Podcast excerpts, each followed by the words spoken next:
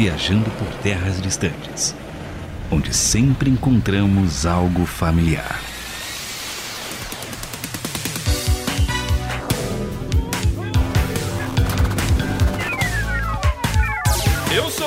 E nunca esquecerei do dia em que zerei Sonic Chaos com as seis esmeraldas no meu saudoso Master System 3 com Alex Kidd na memória. Eu fico até emocionado. Uau, eu sou o James Paris e eu nunca esquecerei a vez que eu tava num barquinho relaxando, vendo o sol, como é que ele refletia na água, escutando o som ambiente da mata ali. É. Sensacional. Muito bom, né? Todo jogo o James procura um barquinho. Se tem barquinho, eu jogo o jogo. Oi, eu sou a Dory e nunca vou me esquecer da sensação de ter um ovo Pokémon rachado. Gente, é muito incrível, principalmente quando você não sabe qual Pokémon tá lá dentro. Eu nunca consegui chocar um ovo de Pokémon. Como assim? É verdade. É só andar. Eu só. Não, mas é, então, eu andei muito, velho. E o bagulho chocava, pô. É que você anda de Uber, aí tem que. Pode Desculpa, você anda de. Não, não sei. Como é que fala? Motorista de aplicativo, não pode falar isso no podcast. Ah, qualquer um, Já foi, já foi. A viagem hoje, senhores e senhoras e todo mundo, é pelo mundo dos games com muito tiro, meia luz, soco especiais, itens secretos e sem cheat para não estragar a brincadeira. É, porque se começa a trapacear, eu, eu só vejo uma vez que isso pode funcionar. Tipo, só um jeito que isso fica bom. Se o cara é programador, ele tá testando se ele sabe destruir o mundo do jeito que ele quer, os mods.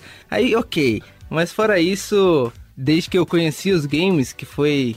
Eles me conheceram primeiro, então eles já estavam lá. Foi só quando eu criei consciência que eles estavam no, no meu quarto. Porque. Ô, louco, Não, brincadeira, brincadeira. Que isso? Eu encontrei, né? Você É, abria encontrei. a porta e apareceu um PlayStation assim na É. minha frente. Não, é porque eu, eu te- tenho videogame desde que eu sou muito criança, assim. por- e olha que isso é mais comum hoje, né? Mas antes não era, que a minha irmã era um pouquinho mais velha e meu pai deu o Nintendo 64 pra ela. E aí, como a gente dividia quarto, tava lá, né? Então uma hora eu comecei a aprender a jogar ali, deu uma brincada, mas acho que tinha uns 3, 4 anos quando chegou o Nintendo 64 em casa. Foi meu primeiro videogame, acho que ainda é meu favorito. Sério? Porque, meu, eu gosto muito de todos os jogos do 64 e... Mario Estamos aí até 64, hoje. Mario 64 você zerou. Nossa, joguei muito, joguei muito. Eu, eu queria ter a escada do. A escada do que eu tinha no meu quarto e a escada que eu quero ter na minha futura casa é a escada que tinha pro Bowser lá no o último Bowser, que enquanto você não pegava todas as estrelas, você ficava numa escada infinita e ficava com vários quadros. Eu, mano, nossa, eu tinha uma escada grande, vou meter vários quadros aqui. Fazer a escada do Bowser do Mario 64. É esse meu sonho de casa, assim. tipo, muda só um pouquinho, mas eu quero saber da Dory, como ela conheceu o mundo dos games, qual foi o primeiro contato dela com esse mundo. Nossa, aí faz muito tempo. Tava tentando lembrar aqui, mas pelo que eu me lembre, o primeiro console que eu tive foi um PlayStation 1, que meu pai comprou no de Natal pra mim. E aí eu comecei a jogar alguns jogos. Eu lembro que tinha Space Jam, tinha também. Eu sempre- nunca sei falar o nome certo daquele bicho. Crash, Crunch, Crush. Eu não sei falar o nome dele, mas vocês É, entenderam. eu também nunca soube falar. Que bom que foi você. Mas, aí eu parei pra pensar também, foi o único da Sony que eu tive, porque depois eu fui pro Japão quando era criança, e aí eu só tive Nintendo. Comecei com o GBA, né, o Game Boy Advance, e aí foi, eu tive o DS, e aí parou no DS também, porque aí voltou pro Brasil, eu não tinha dinheiro pra comprar mais. É, aí o, o preço das coisas vira ouro, né? Quadriplica, né? O negócio lá no Japão deve custar, sei lá, 100 dólares, aqui custa mil, né? Um negócio absurdo. É muito caro as coisas aqui pra videogame. E eu lembro que a gente ia, o, pra comprar coisa de videogame, o melhor era ir pro Paraguai, em Ciudad del Leste. E hoje já tá tão caro quanto, assim, não tá mais tão barato, mas na época compensava muito.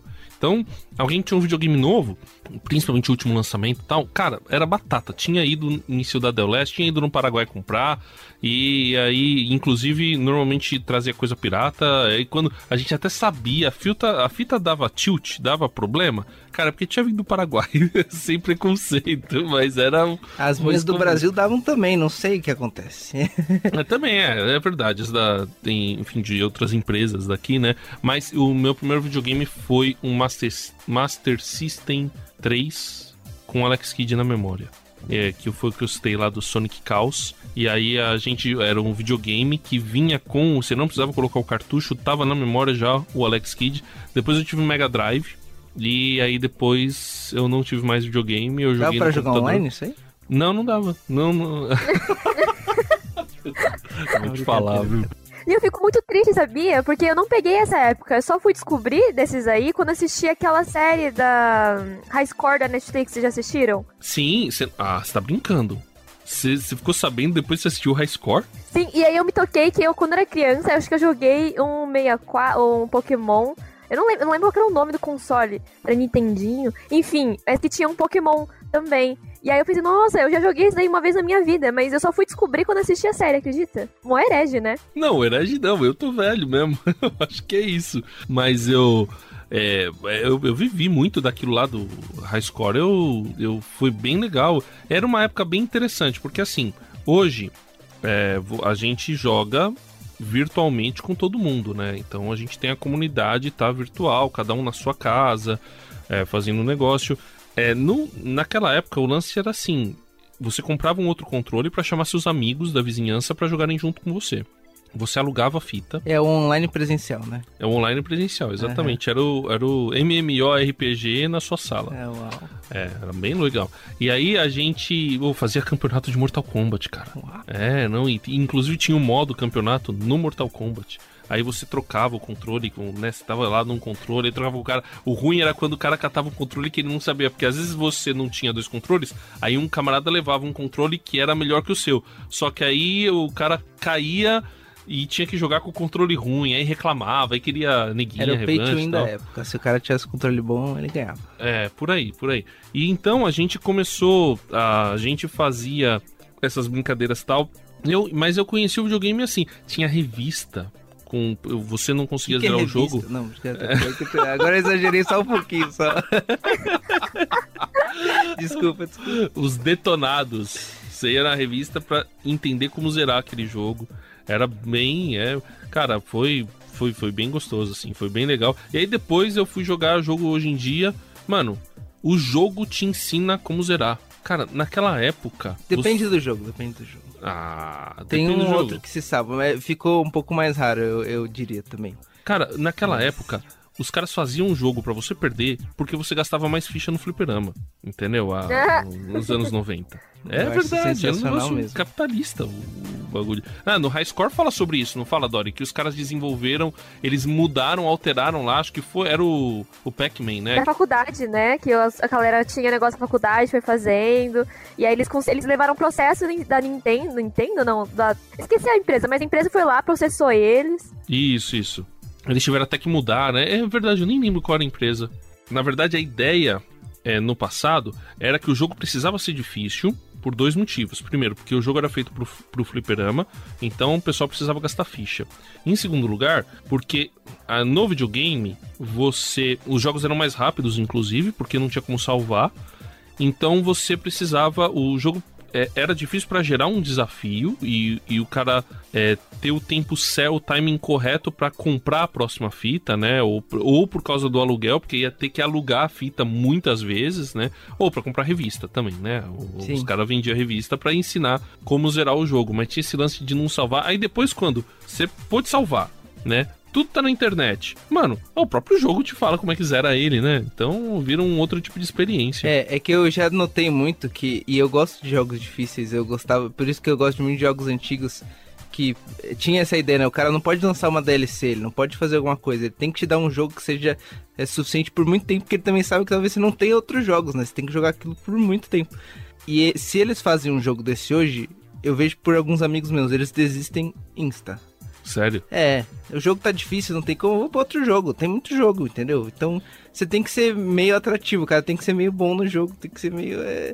Geralmente tem um pouco dessa pegada. Então, tem um meio termo. Só que daí tem os jogos que já se propõem a ser isso. Um Dark Souls da vida você vai passar mal o tempo todo, assim.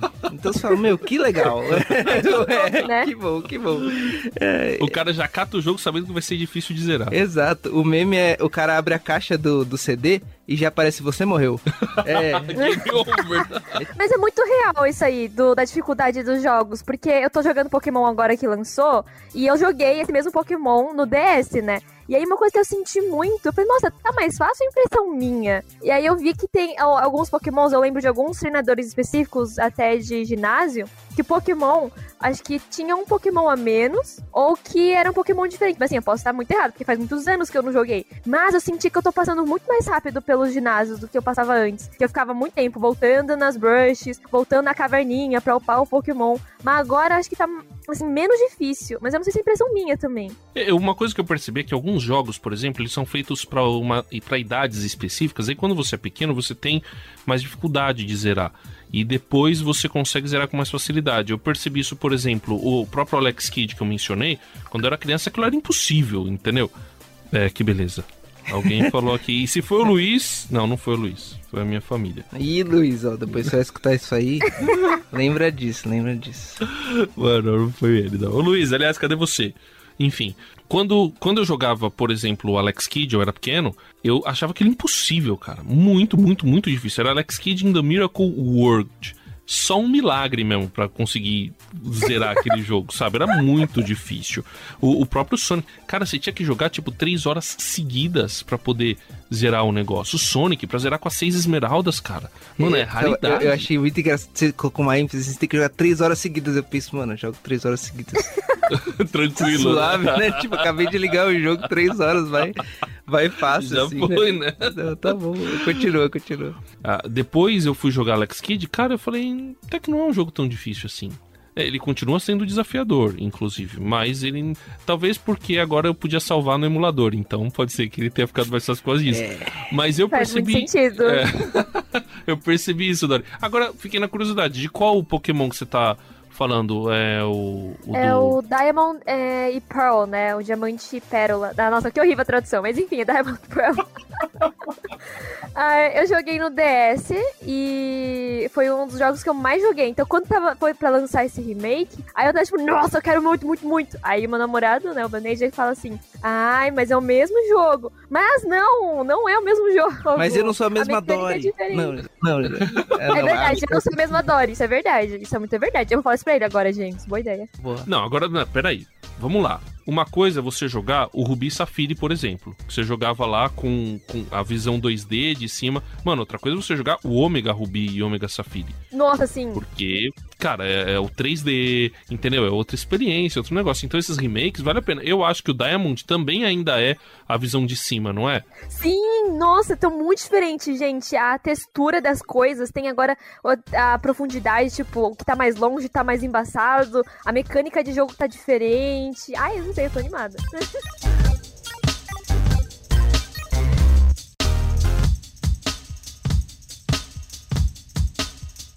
Então, no mundo atual, atualizando aqui o Castilho principalmente, mas Por você que favor. está nos escutando pode aproveitar algumas informações úteis da Dory também, porque de mim vai ser meio complicado. Ah.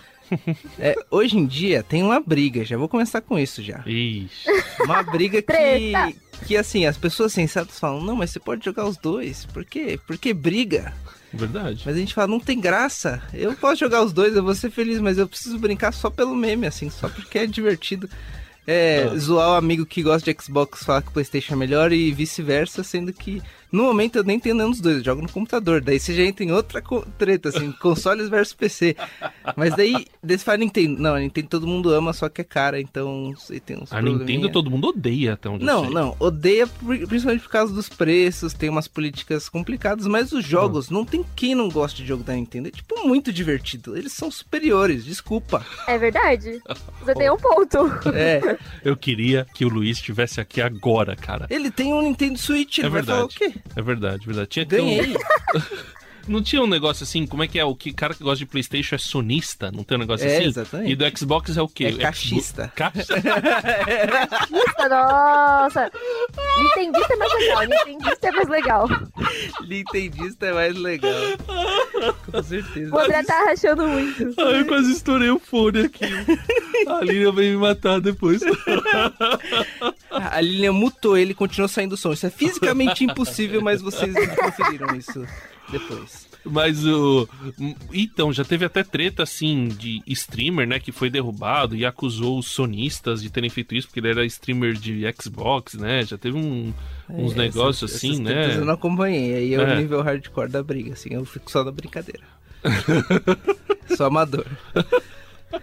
Mas então, não, vamos tentar dar um panorama geral. A verdade é que assim, os videogames se, se dividem em gerações, né? A gente tá em qual geração, Dori? Vixe, aí eu não sei. aí depende do que você diz geração, né? De, ah, a gente tem agora PlayStation 5, a gente tá com o Nintendo Switch, tem também o LED que lançou. Só o Xbox que eu não acompanho muito. O que, que é LED? OLED, a tela OLED. Ah, a tela OLED, ah tá. Mas o, o Xbox, é, não, hoje são esses três basicamente, aí tem as versões deles, né? Que o Xbox tá no Xbox One, mas esse tem o X e o S, tem o é, PlayStation. Que é um novo Xbox, depois do One. Já tem um novo depois do ano? Tem. Nossa, tô muito atrasado. Mas qual que é o novo depois do ano? É o novo. então, PlayStation 5 já é a quinta geração do PlayStation. Mas antes do PlayStation, tinha teve a geração dos 16 bits, que era o Mega Drive e o Nintendo. Tem ali um intermediário de 32, mas já foi para 64. Aí, de, antes disso tem de 8, e aí eu, eu não sei. Eu sei que assim, antes do Nintendo. Eu acho que hoje a gente deve estar na décima geração. Entendeu? Confia, é. Se a gente tá errado, perdão a gente aí. Mas o. teve. É, mas assim, eram. Antes, os saltos entre as gerações eram muito absurdos. Então você olha assim, os jogos de Master System para Mega Drive. Cara, é um, um salto enorme de gráfico, de som, de tudo. Aí você vai do Mega Drive pro no que foi o Sega Saturn da, da Sega, né? Pegando o que eu Sega. gostava mais de Sega. Exato. Nossa, eu pensei nisso, James. Nossa, eu pensei nisso. então, quando você pega isso daí, do, do Mega Drive pro, pro Sega Saturn, cara, aí, meu, é outro universo. Aí começou o gráfico 3D, animal, tinha o Virtua Fighter, muito louco. E aí depois pro. Aí você vai percebendo. Teve depois o o, o, Dreamcast, que também tinha gráficos muito bons, mas não fez muito sucesso, aí você entra, né? Tem o, o, do PlayStation pro PlayStation 2, PlayStation 3, só que parece que a diferença vai diminuindo, apesar de que hoje você tem quase que um filme no, nos videogames, né? Quem acompanhou quem pegou os videogames ou vai comparar, né, que nem no High Score, você vai comparar os videogames do da década de 80, década de 90, começo da década de 90, cara, a diferença para hoje é muito absurda, muito absurda. Então, e agora você tem outros negócios, você tem o Kinect, né, que você nem imaginava que que teria um negócio que captura seus movimentos. Então, assim, é, é quem acompanhou essa evolução dos videogames é muito legal ver o nível que tá hoje, o nível que a indústria chegou hoje. Eu tenho uma dúvida e uma teoria sobre isso, porque eu lembro que a época que, que mudou do PlayStation 1 PlayStation 2, tudo, principalmente meu avô, mas acho que a gente também. A gente falava, nossa, parece muito real. Será que de agora parece real mesmo? Ou será que é o nosso atual real? Sei lá. Não sei, eu olho mais pro videogame que pra realidade, então às vezes fica meio difícil saber se tá real mesmo, se, sei lá. E você é um videogame ou você é realidade? Tan, tan, tan. minha, minha resposta não foi programada ainda. Espere a DLC. Ô, oh, louco! oh, aí você, aí você capitaliza em cima da DLC. É isso aí. Mas o, o hoje o Nintendo, mas, o Nintendo Switch ainda tem os portáteis? É, o Nintendo Switch ele é o híbrido master. Porque você coloca na TV, só que se você tirar ele do hub dele ali, de uma basezinha, ele vira portátil. Só que não é um portátil grande, né? Mas você pode levar pra onde você quiser. Você joga, ele tem uma tela própria. Uhum. Então você pode jogar na TV é, ou é nele. essa mágica mesmo. Porque é, é, o PlayStation e o Xbox, eles são um mau trombolho, assim, né? É um trombolho bonito, né? Convenhamos, é um trombolho bem bonito. Mas o Switch, ele tem que processar tudo naquela telinha dele. Então, por isso que, por exemplo, a gente tem que colocar um micro SD para ajudar no processamento. Que, aliás, eu acho que é isso que tá melhorando de geração em geração, né? Das novas gerações. É o processamento de imagem, a tela. Porque acho que de performance eu não sei se tem como melhorar muito, porque já tá bem rápido, né, os, os jogos. O, você tá falando a diferença entre o comando que você dá para emular ali no mundo virtual, é isso? Isso, é porque querendo ou não, o, por exemplo, o PlayStation e o Xbox, como eles são fixos, né? Eles são todos consoles de mesa, eles podem ser grandes, eles podem ter peças de ah, placa de vídeo, processador, SSD, pode ter vários componentes que ajudam no processamento dele, né? Já o Switch, ele precisa ser portátil também, então ele rodar os mesmos jogos que os PlayStation e Xbox e computador, por exemplo, rodariam, só que numa coisa menor. Então, em tese, existe essa limitação física, que tem que colocar os componentes ali dentro, tem que ser uma coisa portátil, carregar para lá e para cá, mas que também dê uma boa qualidade, né? Então, por isso tem que ah, colocar uma, um cartão de memória, um SD, por exemplo, para melhorar no processamento, né? Rodar essa memória, por exemplo. Eu não sei se eu tô explicando muito bem explicado, porque eu não sou muito boa de hardware, mas é uma visão mais, tipo, panorâmica, assim, Acho que essa seria a minha Sim. explicação. Não, provavelmente quem vai reclamar de você é quem manja. A gente que não manja tá ótimo, né? Eu consigo. Eu concordei, concordei com a cabeça. O, mas, e agora, um negócio que eu fico pensando assim: um- no passado eu pensava, cara, quando chegou o PC e o PC ficou bom, o computador ficou legal pra jogar, cara, console não vai fazer mais sentido. Mas o console ainda faz sentido. E o que eu vejo é que os PCs pra game, que roda game legal, igual um console roda, ele é muito mais caro que um console. Sim. Mas será que Sim. vai baratear? Tipo, ou será que ele é feito mais caro de propósito pra ainda subsistir os consoles? E os consoles existem só pra videogame?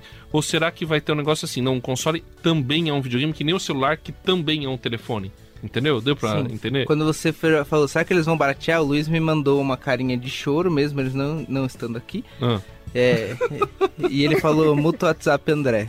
Não sei, tô lendo aqui no roteiro. mas Não. eu já, já mutei. Eu já mutei, eu eu já mutei. Ah, não, não mutei. Ih, O Luiz entrou? não. Então entra logo, Luiz. Não, A brincadeira. comenta do, do PC. É, não, é, é muito isso. E eu tô vendo até com, com um amigo meu que ele tá querendo montar um computador, quer começar a editar e tal.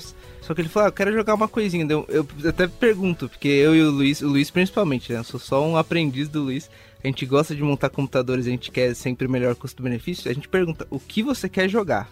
Porque tem levels. Hum, Se você quer jogar o mesmo jogo que os- a geração atual joga, você precisa de um computador mais parrudo. E às vezes é mais barato comprar o console da geração mesmo, assim, por Uhum. bizarro que seja.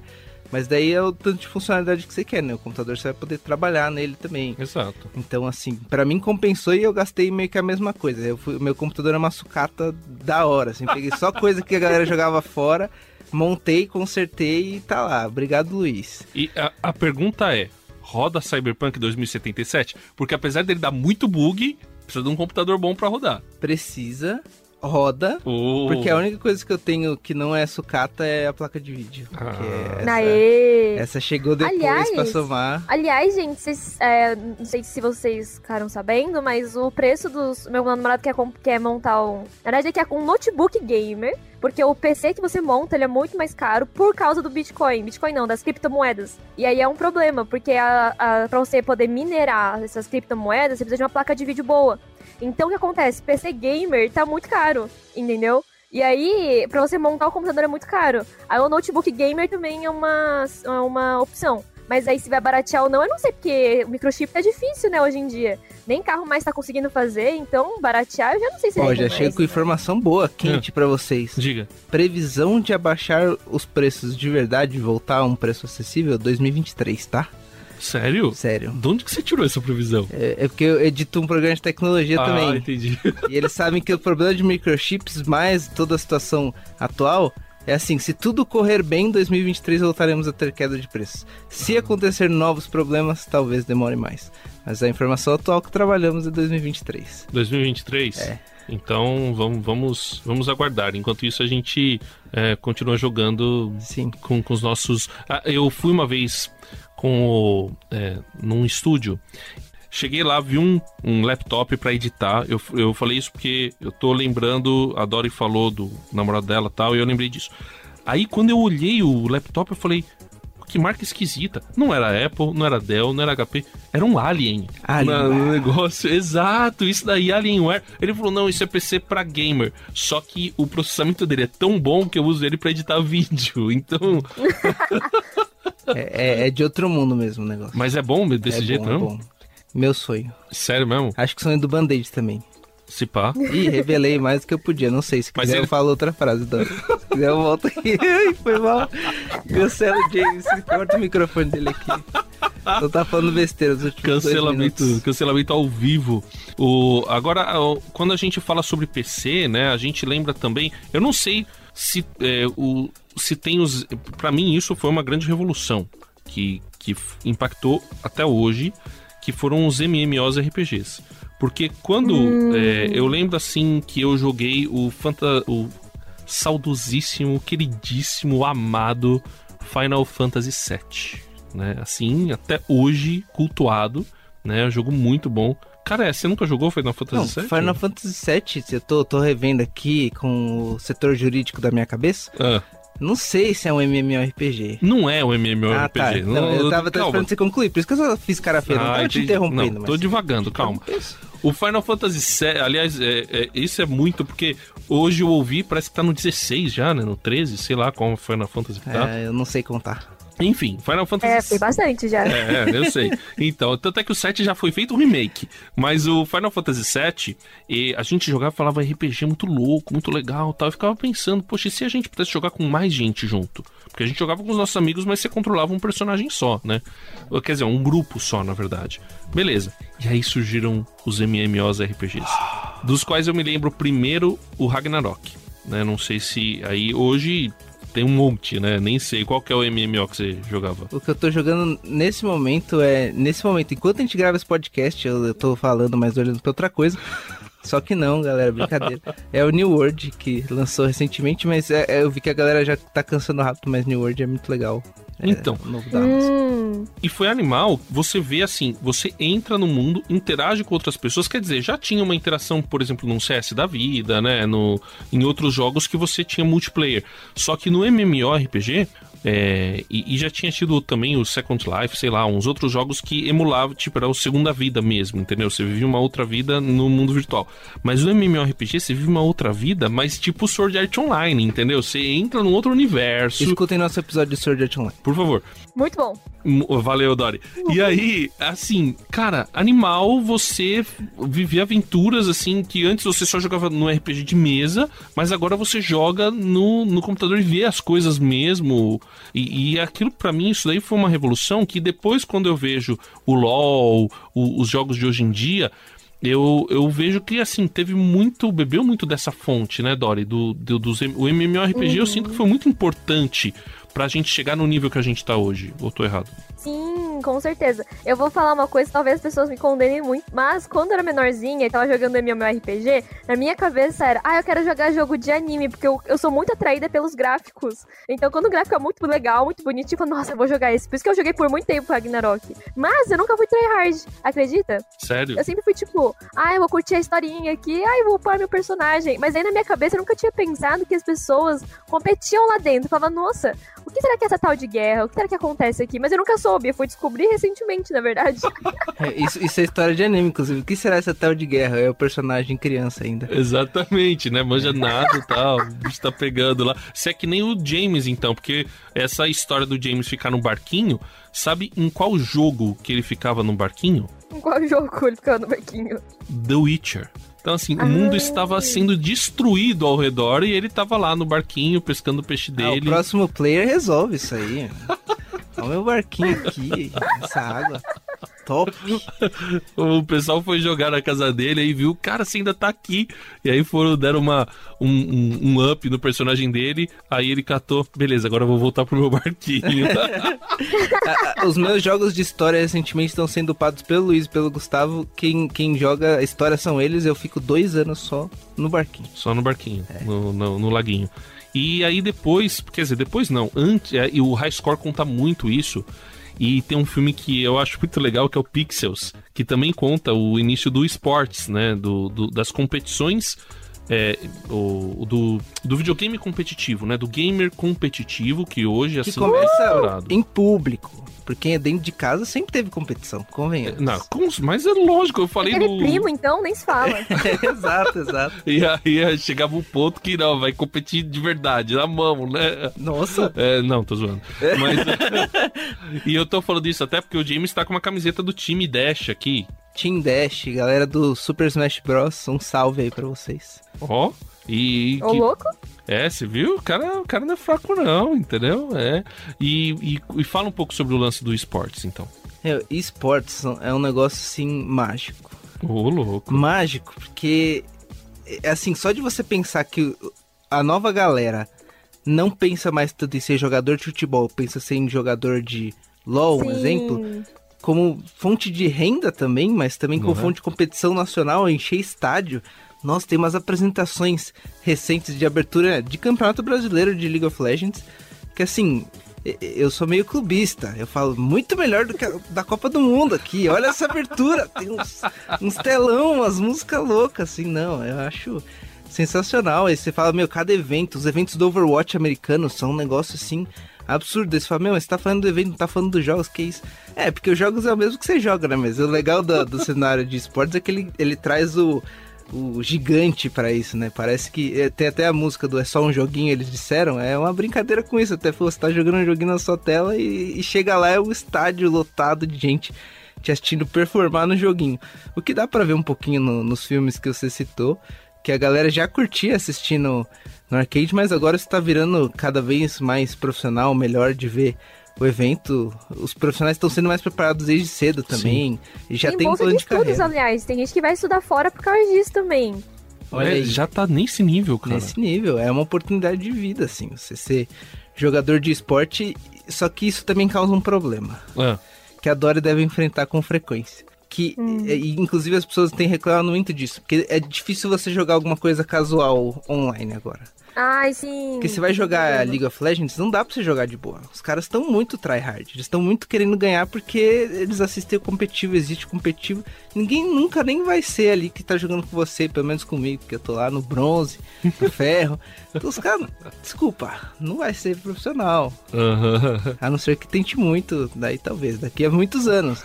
Mas não amanhã. Sim, muitos, muitos então, por que anos. Que ele tá me cobrando agora? Jogando. É, tipo, calma, calma. Estamos só brincando. Eu nem tô na partida ranqueada porque eu não quero ser tão tryhard. Mas não, não, dá mais, por exemplo, ah, vou juntar um grupo de amigos e vou brincar num LOLzinho, num, então, sei lá. um grupo de amigos é Dota. mais fácil disso não acontecer. Mas até o grupo de amigos já tá infectado. É ou não é, Dora? Mas existem modos casuais, assim. A Riot, né, por exemplo, existem alguns modos específicos para você trollar mesmo. para você jogar assim. Tem o, o URF, que aí o seu cooldown das suas habilidades é super reduzido, então você tá spamando habilidade o tempo todo. Tem o Aran também, mas se bem que sim, agora a ranqueada acabou o, a temporada. Então agora quem. As pessoas não estão jogando ranqueada. Aí eu fui tentar jogar meu aranzinho só pra me divertir um pouquinho, pra aquecer, assim, pra, sei lá, fazer alguma coisa mais sério. E aí os caras pingando em mim, tudo bravo, acredita? Eu e aí, pra mim, Aran, Urf, tudo. Eu acho que eu tava no seu time, nem sabia. É, exato. Sabe aquele cara que apanhou é. você? Era eu. Você viu os caras pingando outro cara morrendo? Era eu. É, não, brincadeira.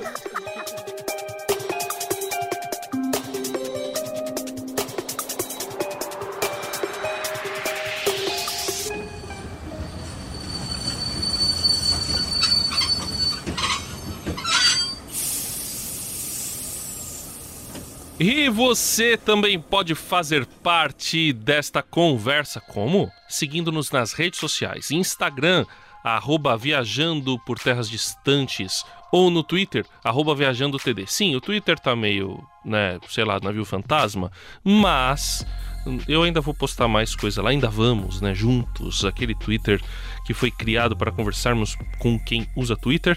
E nós também temos conversado com muita gente que via WhatsApp é, tem respondido. Então quero mandar um grande abraço para o Renan Lucas de Paula, que respondeu a respeito do ainda do Sword Art Online. Falou: amo demais esse anime, irmão. Então vou ouvir. Renan, um abração para você, meu querido. Também um grande abraço pro Rafael Gubolin, que sempre tem participado aqui com a gente. Ele, ele nem esperou eu provocá-lo, ele já disse a respeito do, do, do Death Note, né? Realmente o Kira é claramente o vilão. Uma história que o vilão é o protagonista e o herói é o antagonista, mas não sei se dá para chamar o L de herói, porque ele tinha métodos bem questionáveis, tem razão, mas talvez por ele se posicionar mais ao lado da justiça, né? Ele se aproxima um pouco mais daquilo que é a justiça, mas realmente chega uma hora que parece que ele se acha, inclusive, acima da justiça tradicional. Também quero mandar um abraço para o Carlos Pelerran, que ele fez a seguinte pergunta, muito pertinente. A única dúvida é se funciona para quem tem a letra feia, ou seja, se o Death Note vai conseguir entender o nome de alguém que tem a letra feia. É uma boa, uma boa, um bom questionamento, né, Lilian? Claro. Lilian que está aqui conosco, né? Que tem feito a gravação, tem feito as edições. Também quem tem gravado com a gente é o Thiago Lisa. Quero agradecer os nossos técnicos e o Luiz Felipe, que também tem feito parte da equipe técnica. Muito obrigado Pessoal, obrigado a quem tem curtido a gente, seguido a gente no Instagram. Aqui, um abraço pro pessoal da Romance, participou desse programa aqui. Um abraço para toda a turma da RTM que tem apoiado esse trabalho. E um abraço aqui, ó, Davi Mascarenhas, um, muita gente aqui que está junto conosco, o Felps, muito bom. Valeu, pessoal, um grande abraço para vocês e siga-nos no Instagram, no Twitter e ouça-nos sempre, participe.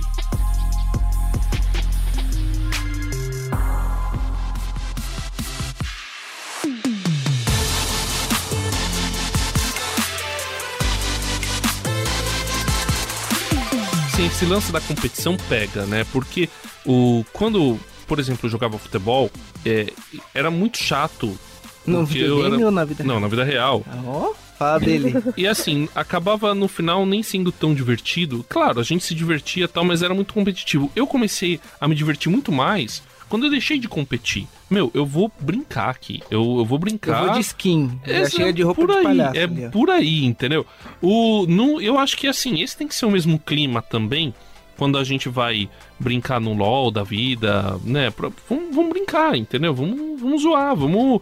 A gente tá aqui porque se eu quero realmente ser profissional, cara, então eu vou entrar numa equipe de esportes, eu vou me profissionalizar realmente pra ir ganhar dinheiro com aquilo. Isso, inclusive, vai deixar de ser meu hobby e minha diversão. O problema é que o próprio LoL, ele tem ranking dentro, dentro dele. Então, às vezes, o cara, ele nem quer ser profissional. Mas o coração dele é, mano, eu quero ser melhor que todo mundo aqui nesse elo. Aí ele vai lá e sobe, mano, o cara é próximo elo. E aí, pra ele passar pro outro elo, ele precisa que as outras pessoas do time dele cooperem. E é aí que entra o problema, eu acho. Que o próprio jogo, ele é feito pra ter competição. E aí, eu não sei, o meu maior escape é quando tem esses modos, assim, mais casuais, que eu fujo pra lá. Mas às vezes tem gente que vai lá tryhardar também. Mas eu acho que o maior problema mesmo do, do, do LoL é que ele foi feito pra ser competitivo. E aí as pessoas acabam, às vezes, extrapolando, né? Mas eu acho que... Mas eu entendo muito esse lado também. Tipo, se você quer mesmo jogar sério, tipo, encontrar um time mesmo que seja amador, porque lá você vai encontrar o ambiente que você quer. Acho que tem que ter a separação também. Mas o próprio jogo, ele faz você ficar tiltado com, com isso.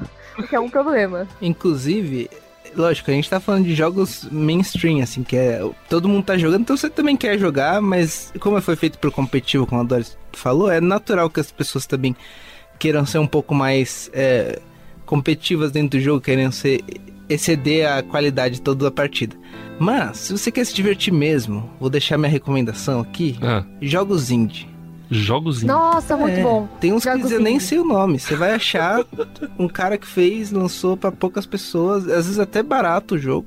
Ah, legal. As histórias são muito boas, né, As histórias James? são fantásticas, porque não é nada muito. Porque se você pensa, um jogo que passa por uma empresa, uma Nintendo da vida, um Pokémon, ele tem que sair muito mastigado. Ah, não pode ir pra cá, não pode ir pra cá. O jogo indie foi um cara que fez. Pronto. Acabou. Ele Tipo, bota pro lado que ele quiser. É.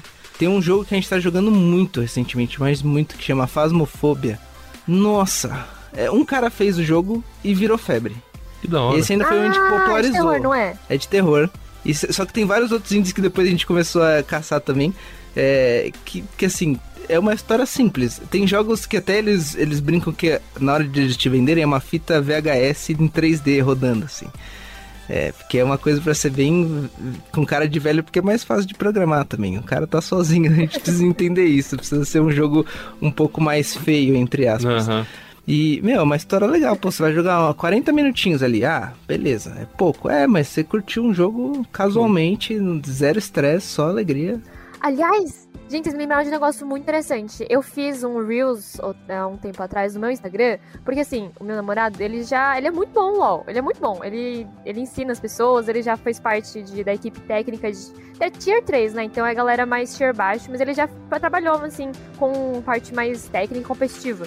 Então, as pessoas vinham na minha live, por exemplo, ou vinham falar comigo, e eu era ferro 5, o pior elo de todos no LoL. E aí eu ficava tipo, não, por que, que eu tenho que ser ferro 5? E eu ficava triste, chorando, e não, eu sou horrível. E aí, eu sou um negócio muito forte no meu coração de que, por que, que eu tô tão chateada que eu sou ferro 5? Sendo que, na verdade, eu devia estar jogando pra glorificar Deus, sabe? E eu posso glorificar Deus no ferro 5. E aí eu fiz um Reels e foi um dos únicos, assim, que, tipo, as pessoas comentaram muito e elas viram de fato. E eu vi, nossa, como a gente é bobinho às vezes, né? Achar que nosso valor tá no nosso elo, no nosso ranking. E aí, desde que eu comecei a pensar nisso, eu comecei a subir de elo. Eu acho que, assim, eu fui melhorando também. Mas também tem muito a ver com o coração. Imagina se a Dory, que tem um coração que ficava chateado por ser ferro 5, chegasse no, sei lá, o grão-mestre, com aquele coração. Ia ser horrível. Ia ser um coração arrogante, vaidoso, sabe? Isso é muito perigoso pra gente que é cristão, por exemplo. Né? É, e tem outra coisa interessante também. Às vezes, o que te atrapalhava era justamente a ansiedade em querer Sim. subir. Então, quando você é, pensa assim, meu, qual que é o propósito para que eu vivo? Qual o propósito daquilo que eu faço?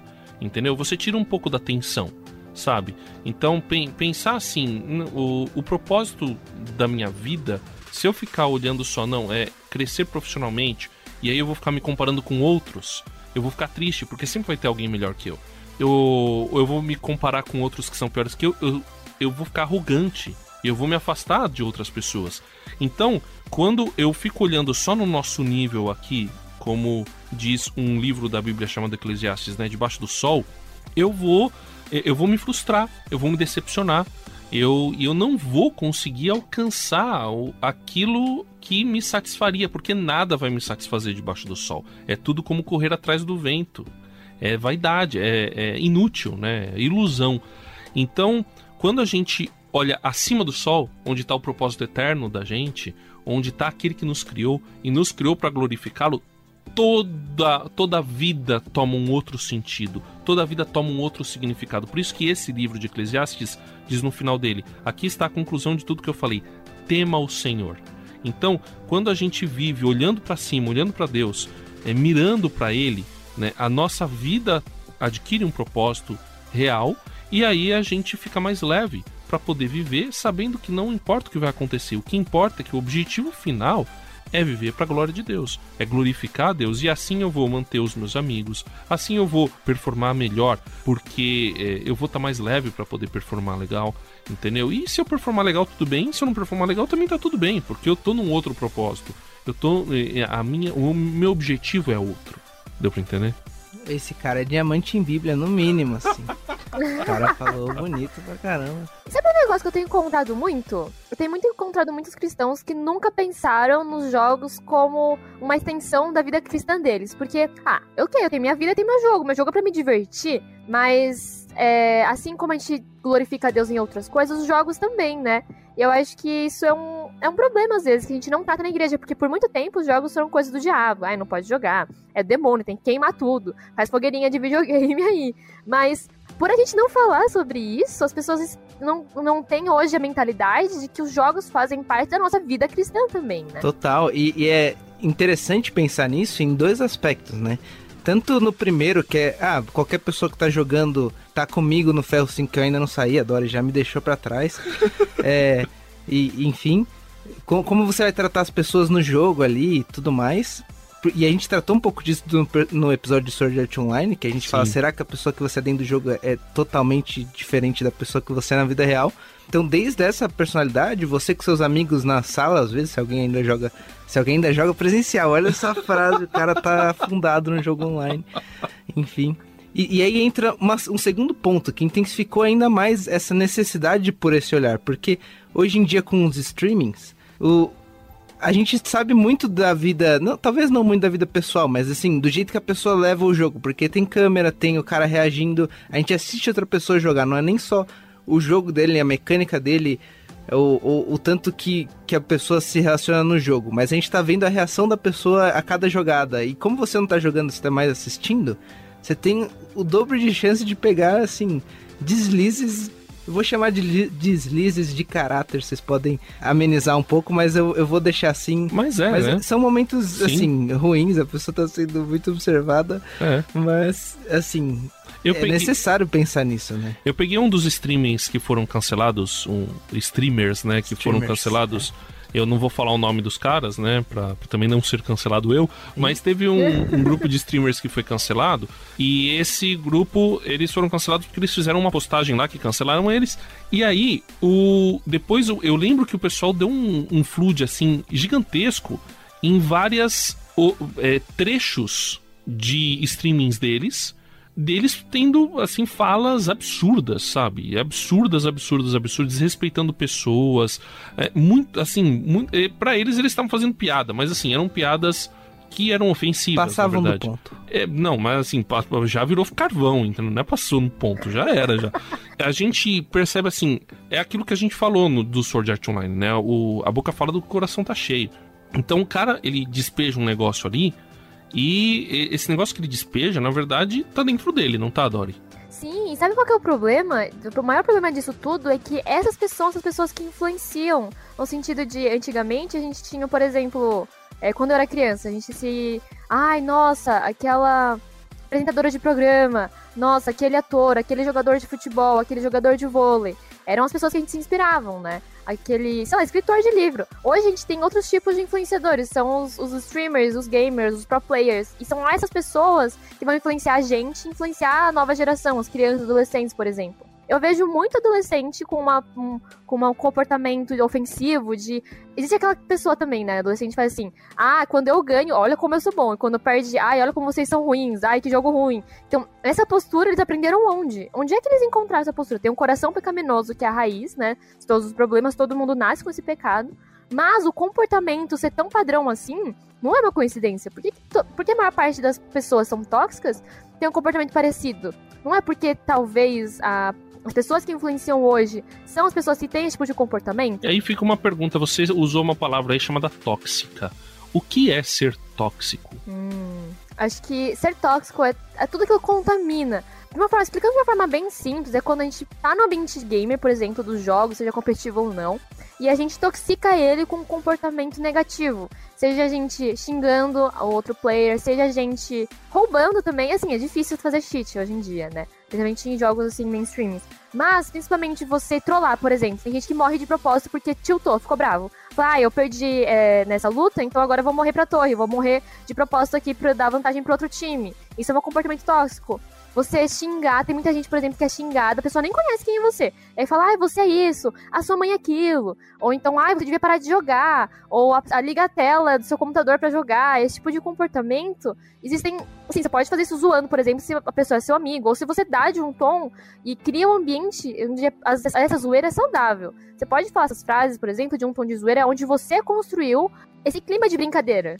né? Mas quando não tem, aí é tóxico. Entende? Se entrar num, numa comunidade assim, o tipo um grupo qualquer e, e começar a ter esse comportamento, aí você já tá ofendendo as pessoas mesmo, né? As pessoas não te conhecem ali. E tá protegido por uma tela. Acha que, tipo, só porque tá atrás de uma tela ninguém vai pegar. Aí também é um problema. Sim. Inclusive, na, eu, teve uma época que eu passei rapidamente pelo competitivo de alguns jogos.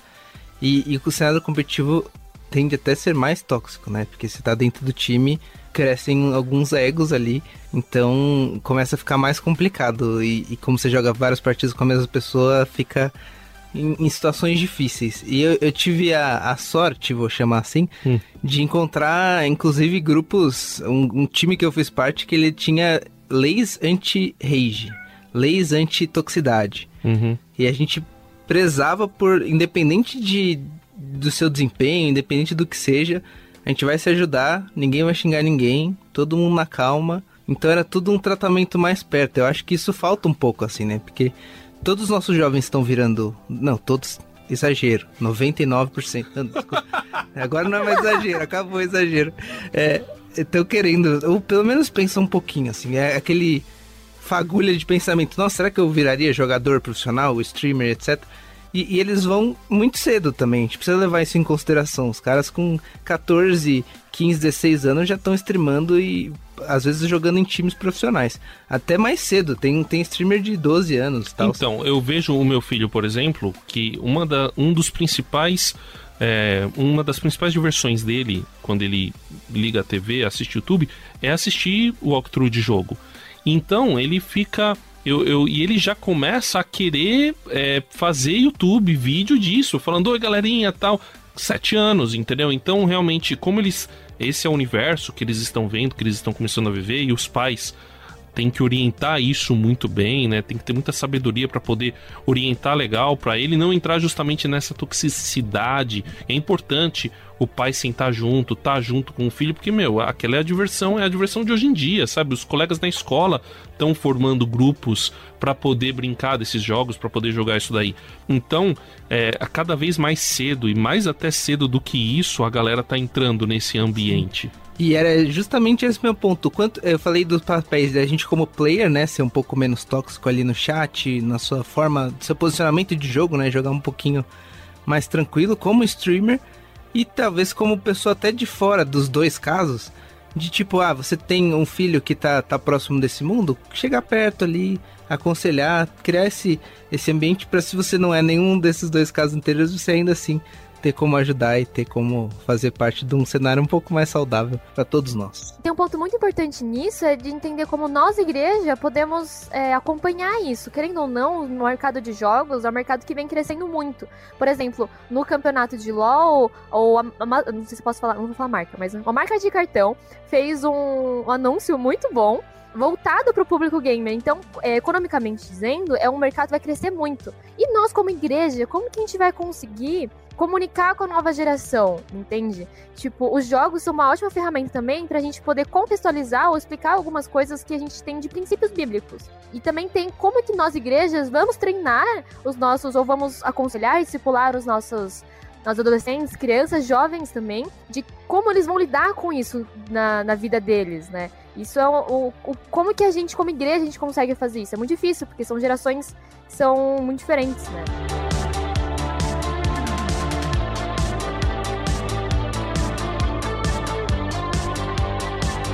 Eu fui dar uma palestra com o seguinte tema: Como zerar qualquer jogo para a glória de Deus. Falei lá com a molecada da minha igreja. Uau. É.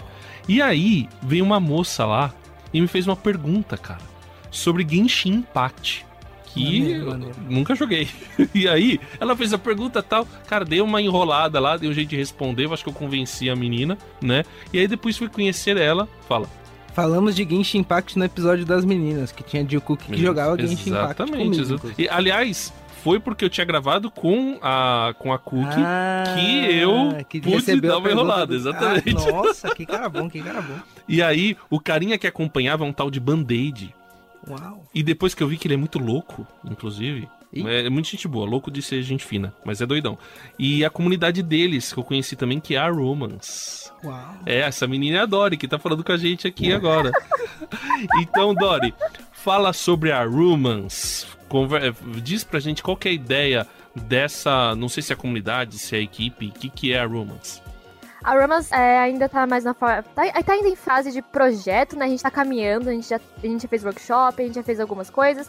Mas basicamente a ideia da Romans é ser uma comunidade e construir comunidades propícias em que as pessoas possam conhecer a Jesus e ter relacionamento com ele. Então a gente tem algumas frentes, a principal delas é a de streamers. Então a gente tem uma equipe, hoje com. Ai, 6 e 5, eu tenho que contar, gente. Eu Mas, com alguns streamers. Com alguns streamers. Então tem eu, meu namorado Bandage, tem o Panda, tem o Preguinho, tem o, o Vini e a Vicky. Então são seis. É isso, é que então, eu ia então, falar gente... assim: são cinco canais, mas são seis pessoas. Que Vini e Vicky, né? Apesar de serem uma só carne, isso. eles estão juntos.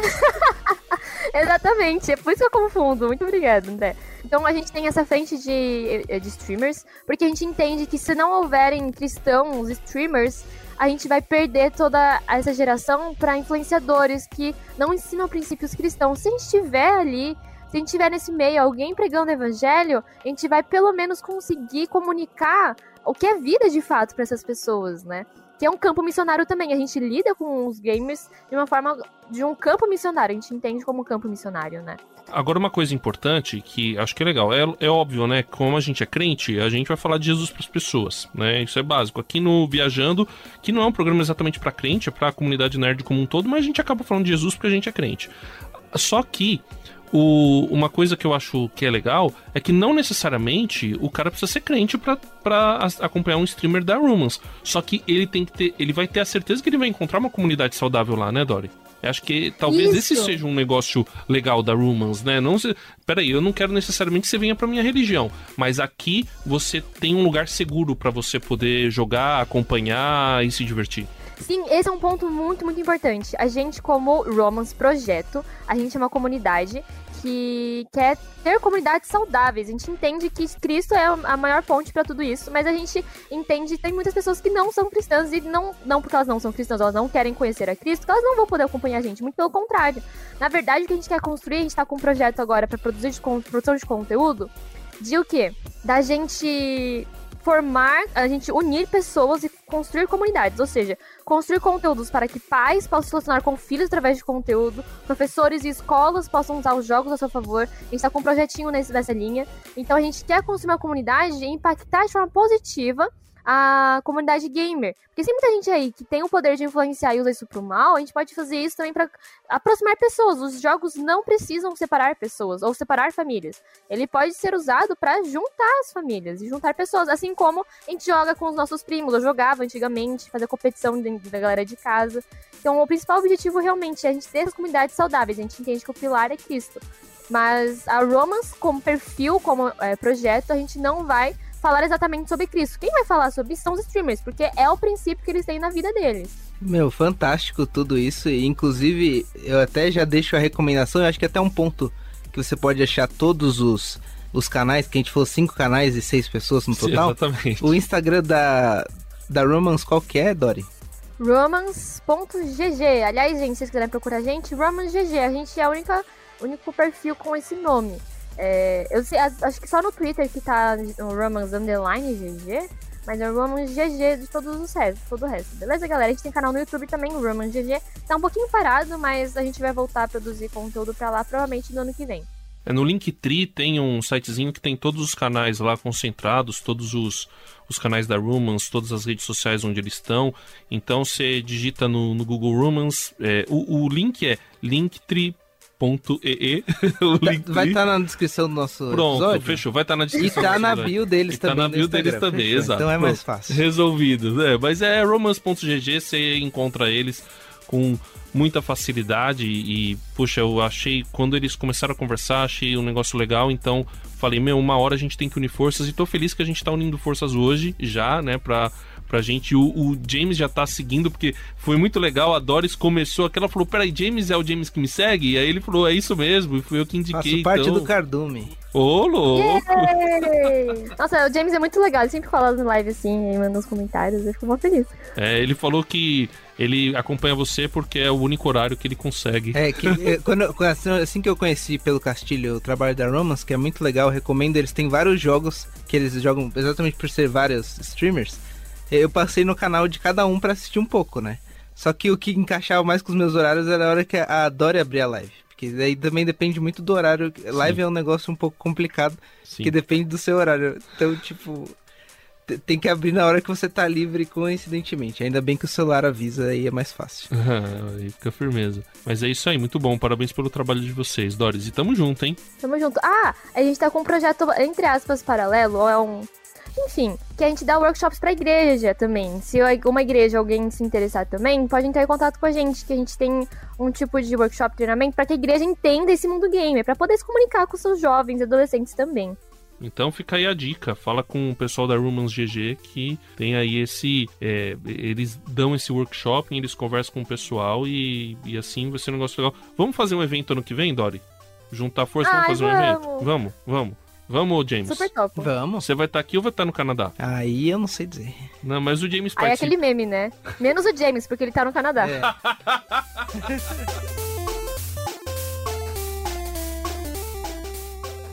Viajando por terras distantes. É uma produção transmundial.